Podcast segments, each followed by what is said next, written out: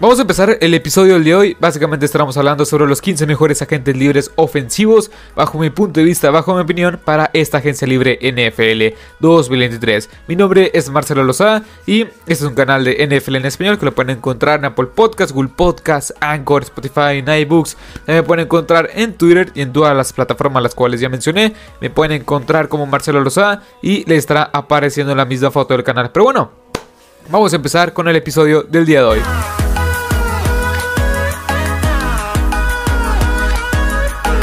Y antes de empezar con este episodio, quería, quería preguntarles algo. O sea, ¿quieren que suba primero el episodio de los 15 mejores agentes libres defensivos de este, para esta agencia libre 2023? ¿O quieren que suba primero el All Pro Team del Super Bowl? Eso lo pueden dejar en los comentarios para, este, bueno, para saber y que este, poder subir primero. Porque el episodio, bueno, respectivamente, dependiendo qué es lo que escojan, también lo dejaré en la, en la sección de comunidad como encuesta. Dependiendo qué escojan, va a ser el episodio que suba el día viernes. Y sin más que decir, y el otro episodio que que reste lo subiría el día lunes, este, ¿qué sería? Lunes 7 de, febrero, si no me equivoco. Pero bueno, esos son los avisos que quería dar. Y ahora sí, vamos a empezar con el episodio del día de hoy, donde estaremos hablando sobre los 15 mejores agentes libres ofensivos, bajo mi punto de vista, bajo mi opinión. Pero bueno, vamos a empezar primero que nada con Lamar Jackson. Y cabe recalcar que no hay ningún, este, no hay ningún orden tal cual específico, simplemente son los 15 mejores. Sí los dividí por, por posición y vamos a empezar primero por la posición de coreback, pero de ahí el orden es igual.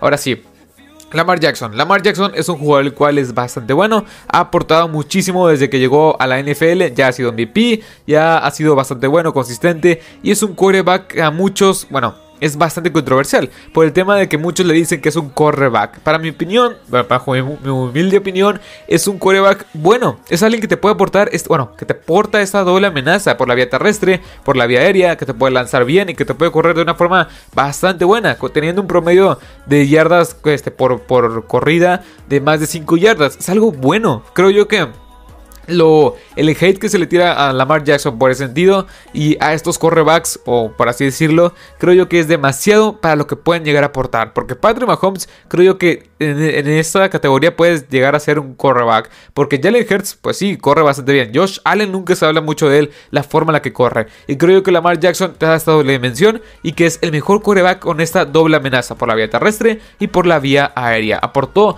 básicamente un récord de 8 ganados, 4 partidos después de que se lesionara en los últimos 5 partidos de la temporada regular.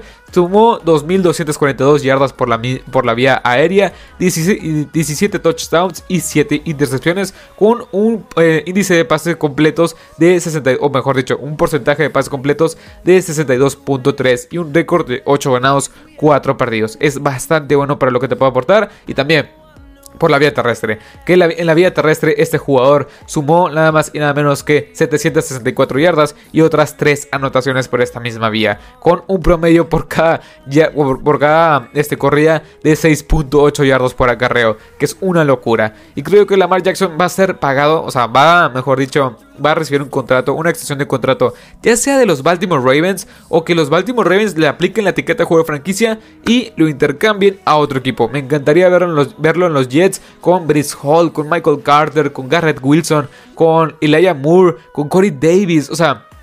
Y una defensiva que es top 10 de la NFL. Imagínense Lamar Jackson en este equipo de los Jets. O sea, en serio, sería una locura lo que creo yo que podría llegar a ser. Obviamente estoy especulando, obviamente es algo que yo desearía en lo personal, pero algo, algo que hay que recalcar y algo que es obvio es que le van a terminar pagando una millonada que es que, o sea, que se, lo, merece, o sea, se lo merece. Ha hecho muy bien las cosas y básicamente pone a los Ravens en cada temporada en posición de meterse a los playoffs y en posición de ganar su división. Ahora, el siguiente iba a ser Tom Brady, pero con el tema de, que Tom Brady ya se retiró, anunció su retiro este día 2 de febrero que estoy grabando este episodio. Por eso mismo ya básicamente lo eliminamos y bueno, ya después estaremos hablando sobre la carrera que tuvo este Tom Brady, que es para muchos y bajo mi punto de vista el mejor de toda la historia en el respectivo deporte. Pero bueno, vayamos con el siguiente, que es Jimmy Garoppolo. Jimmy Garoppolo también ha hecho las cosas bastante bien. Creo que es un quarterback bueno, no como Lamar Jackson, no como Tom Brady, pero Creo que es alguien que te puede llegar a funcionar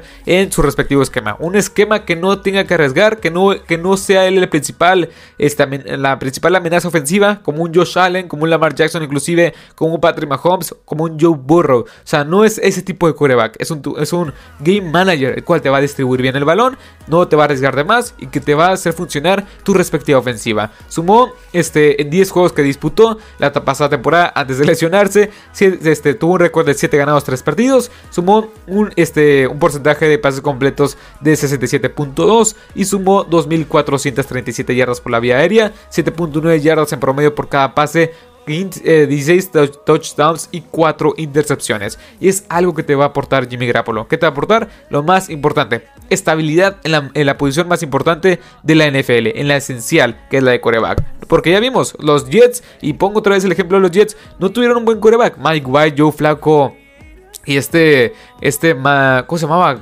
no, Wilson, se me fue, Zach Wilson, no se hace ni uno solo. Imagínense un Jimmy Garoppolo también en el equipo de los Jets, que el equipo de los Jets es un, en lo personal me emociona bastante. Solo ocupan un coreback decente para que puedan llegar a, no sé, a contender ahora sí a los playoffs. Pero Jimmy Garoppolo está en el, en el mercado, no creo que lo vayan a regresar. Bueno, quién sabe, ya con la noticia de que Brock Purdy lo más probable es que esté fuera al menos nueve meses por la lesión del codo y que Trey Lance, bueno, no, no sabemos qué tanta confianza tengan los, los San Francisco 49ers en este jugador. Así que, en Trey Lance me refiero. Así que Jimmy Garoppolo, por lo tanto, será agente libre. Yo creo que sí va a recibir bastantes propuestas. Ahora pasamos con la categoría de corredores. Y tenemos ahí a un Josh Jacobs que lo hizo, bastante bien la temporada pasada. Tuvo su breakout year. sumó 1653 yardas por la vía terrestre, 4.9 yardas en promedio por cada acarreo, 2 anotaciones y todo esto en 17 partidos. Creo yo que es un jugador el cual es bastante bueno, que te va a aportar esta bueno, te, te va a aportar ser el corredor 1 de tu respectivo equipo y que va a ser fundamental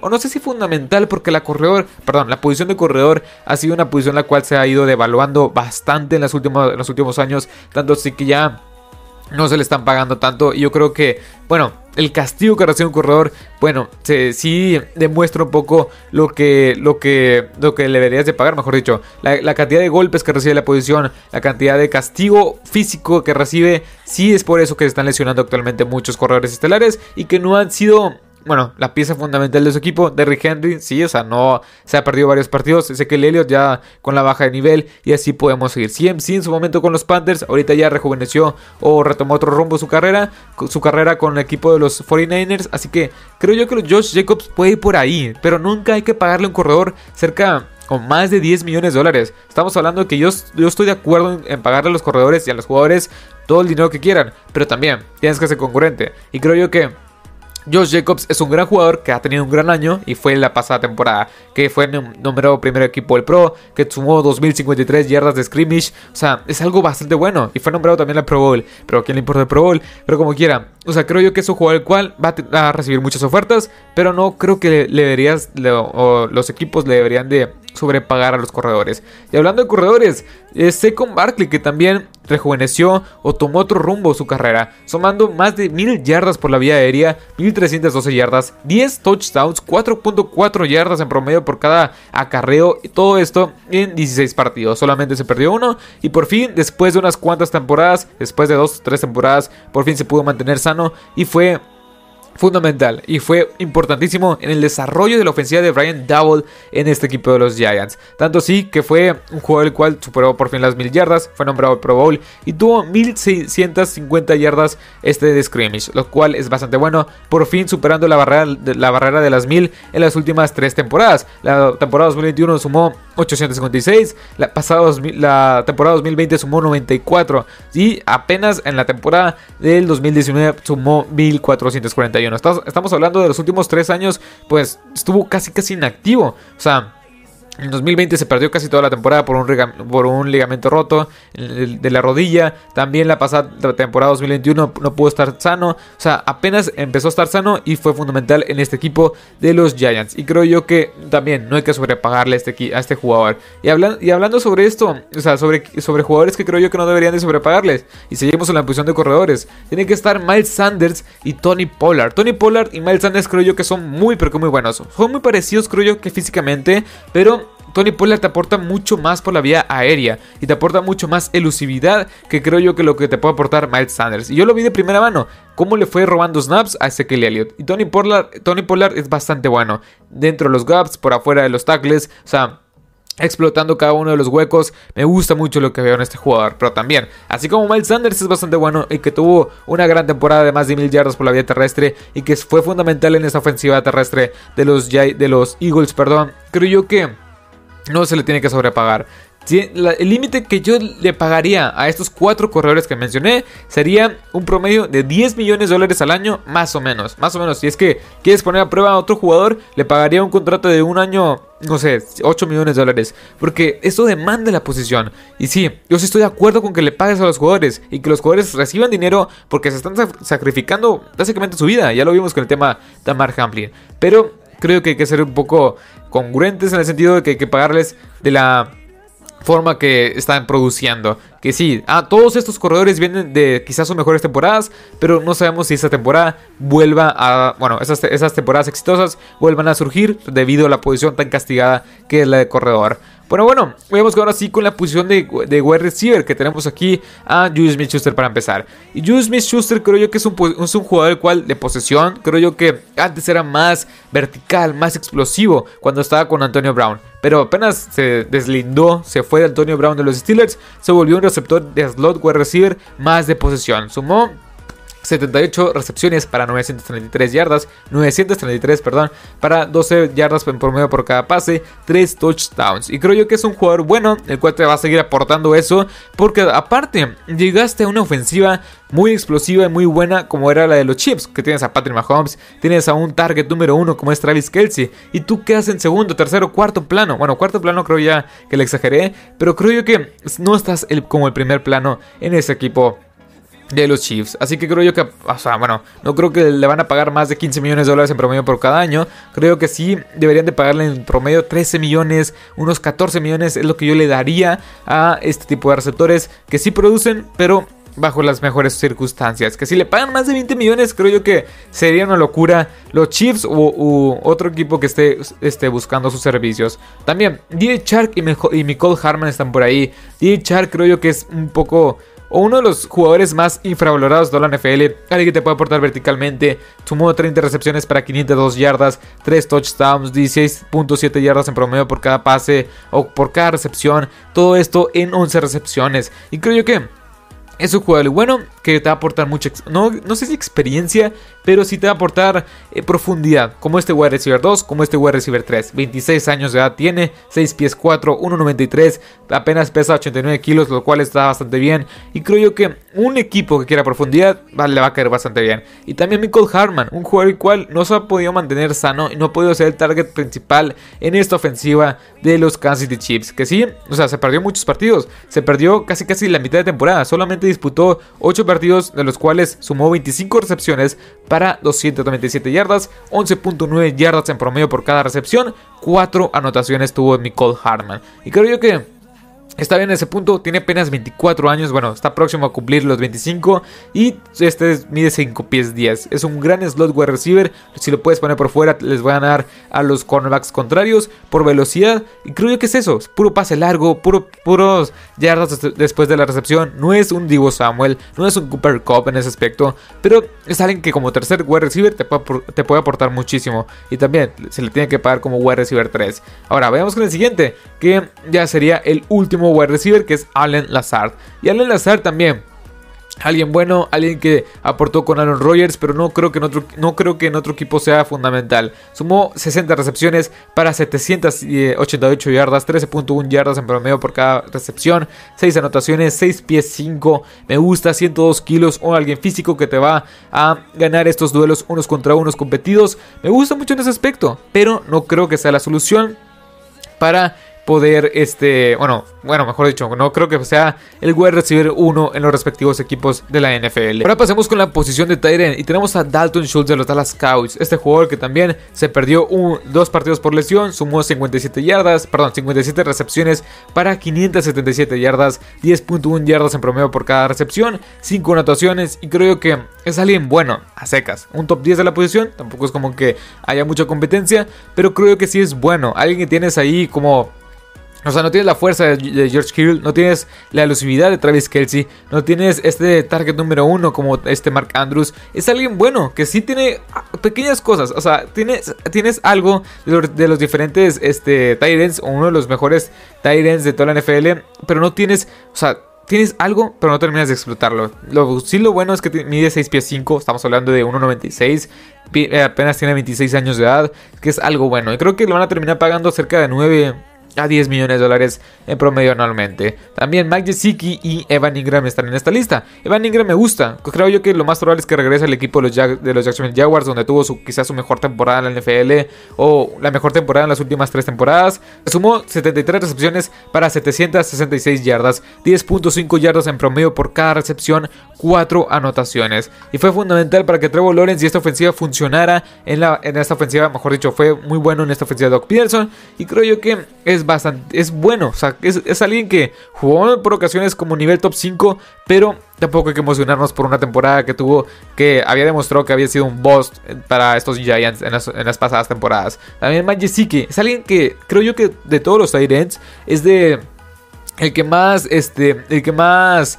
upside tiene. Porque tiene las manos, tiene la, el cuerpo 6 pies 5, eh, pesa 112 kilos. Y creo que tiene el potencial de ser este gran este, que llegue a la situación ideal. Porque estamos hablando que, sí, o sea, jugó los 17 partidos, apenas aportó 32 recepciones para 362 yardas, 5 anotaciones, pero estaba en un esquema que requería más que bloquear. Y la especialidad de él no es bloquear. Y lo habíamos visto con Raya Fitzpatrick, lo habíamos visto con Tua Tagovailoa en sus respectivos años juntos. O sea, de que Ryan Fitzpatrick actúa, o sea, y había producido bastante bien, 700 yardas era, era lo mínimo que, que, podía producir a lo largo de las últimas temporadas, y creo yo que en ese aspecto es lo que te puede seguir produciendo si llega a la situación ideal. Ahora, vayamos con las la línea ofensiva que solamente son tres jugadores, dos tackles y un guard. Y creo que aquí tenemos muchas, bueno, joyas que pueden ser buenas en, los diferentes equipos. Tenemos a Orlando Brown Jr., que es bueno, permitió cuatro capturas la temporada pasada, todo esto en 1133 snaps.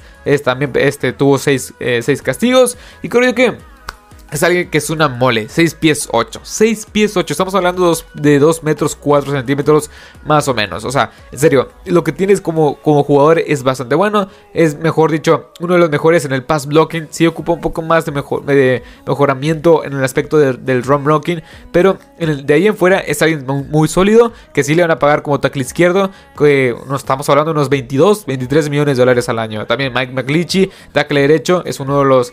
Eh, bueno, hay, sentimientos encontrados. Es sólido, creo yo que es sólido, pero viene una temporada bastante deprimente, la cual, pues sí, o sea, creo yo que lo hizo de una forma bastante eficiente. Tienes ahí a Mike McClinchy que sí, es bueno. O sea, tienes ahí a un jugador el cual te puede cumplir con la, con la labor de tackle derecho. 1036 snaps tuvo la temporada pasada. 10 eh, este, castigos y 6 sacks permitidos. La, principal virtud de este jugador es el, es, el, es el bloqueo por tierra. Y también lo puede hacer bien, o sea, por bloqueo por pase en el Pass Pro. Pero creo yo que es un jugador bueno, el cual puede llegar a un equipo que ocupa un tackle de hecho, que le estén pagando 16, 17 millones, 16, 17 millones de dólares en promedio por cada año, que es lo que demanda la posición.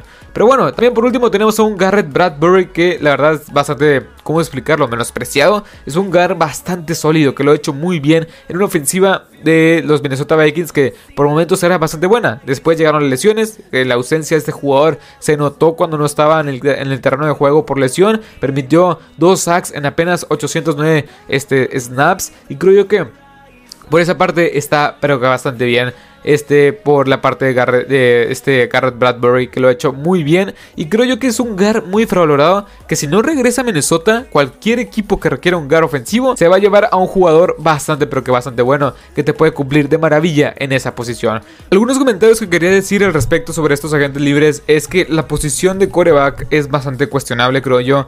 O sea tienes ahí a jugadores buenos que te van a funcionar, pero tampoco tienes a jugadores tan espectaculares. Tienes a un Lamar Jackson, Tom Brady, bueno, ya se retiró Tom Brady. Tienes a Jimmy, Garapolo y después tienes a un Gino Smith, que creo yo que es bueno. Tienes a Daniel Jones, Cooper Royce, Garden Minshew. O sea, no tienes tanto talento en ese aspecto. Bien, algo a recalcar es que, o sea, los running backs no hay que sobrepagarles. Tienes buen talento. Creo yo que la posición de, running back es bastante buena en la agencia libre. Miles Sanders, Second Barkley, Tony Pollard, Josh Jacobs es bastante nutrida de talento en ese aspecto. Pero ha demostrado que sobrepaga pagarle o pagarle de más a este equipo o a los jugadores de running backs son son apuestas que muchas veces no, no terminan de premiar. También tienes a David Montgomery, tienes a Karim Hunt, Damien Harris, Devin Singletary como jugadores que le puedes pagar. Eh, bueno, con la posición de running backs que son agentes libres. También tienes a Jamal Williams. Y creo que son las notas que quería decir al respecto. Y también la, la clase media de tight end, de wide receiver y de offensive tackle. O sea, creo que tienes buenos jugadores en todos los aspectos, pero pocas estrellas que en verdad creo yo que los equipos que agarren estrellas, bueno, no van a ser tan notables al principio y después van a, surgir como, como joyas que agarraron en la agencia libre. Es que sí, hay muy buenos jugadores,